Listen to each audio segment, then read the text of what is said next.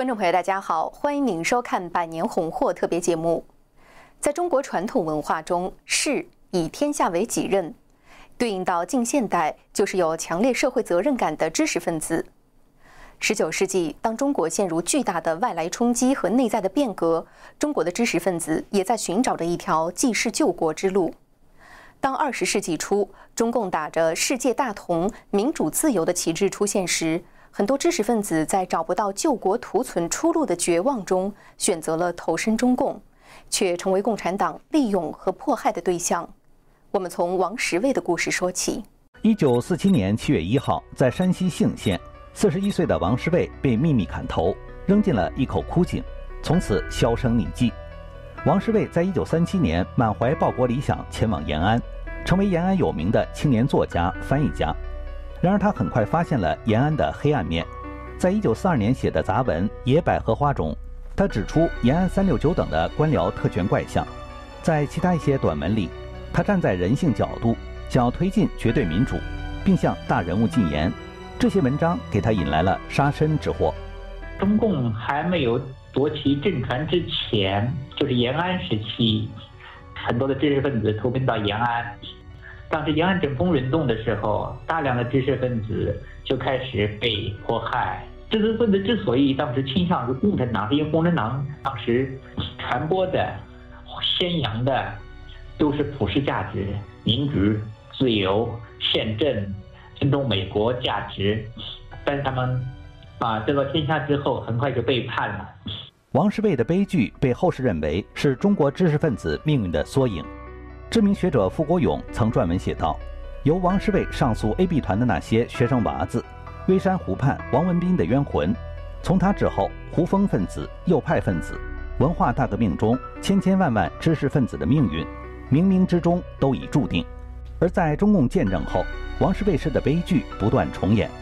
一九四九年的思想改造运动，让全国知识分子噤若寒蝉，但是在一九五六年。”毛泽东抛出百花齐放、百家争鸣的阴谋后，知识分子们又重蹈王石卫覆辙，勇敢地给共产党提出批评和改进意见，引来了中共在一九五七年的大反扑、反右运动。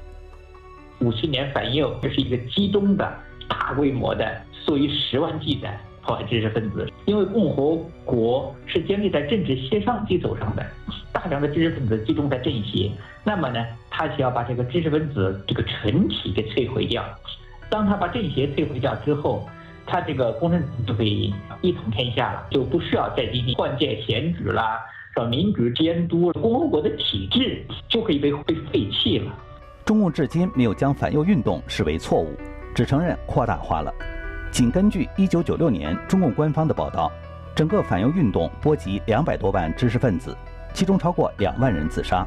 反右运动逐渐转移成大跃进，十年浩劫文革随之来临。因为知识分子经过六十年代初的经济发展，又出现了一些知识人在学校里面，然后毛泽东进行一个第二次迫害，希望一个人掌权，其他党委闹革命都要给他扫荡到农村去。比如说，习近平的父亲习仲勋，就是所谓的小说反党，也是迫害知识分子的一个典型的案例。旅美知名学者吴作来表示，共产党当时打击知识分子还有经济原因。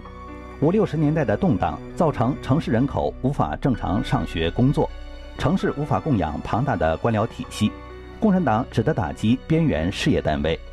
作为十万计的事业单位的知识分子，全部被清理到乡下去。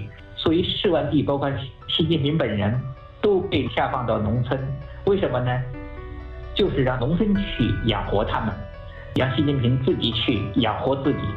五十年代初，有大量海外知识分子怀着报效祖国的热情回到中国，很多都在一次又一次的运动中被迫害致死。中国的知识分子命运为何如此坎坷？是整个社会变成一个反智的、一个蒙昧化状态的、只崇拜一个领袖的这样一个政教合一的国家，只有一个马克思主义教条，只有毛泽东思想。把中国就变成一个红色宗教的国家。追溯历史，共产党从被引进中国起，就离不开知识分子的助力。然而，知识分子却始终是共产党迫害的人群。他们独立的思想和人格，直至今日社会，仍是共产党忌惮和试图毁灭的东西。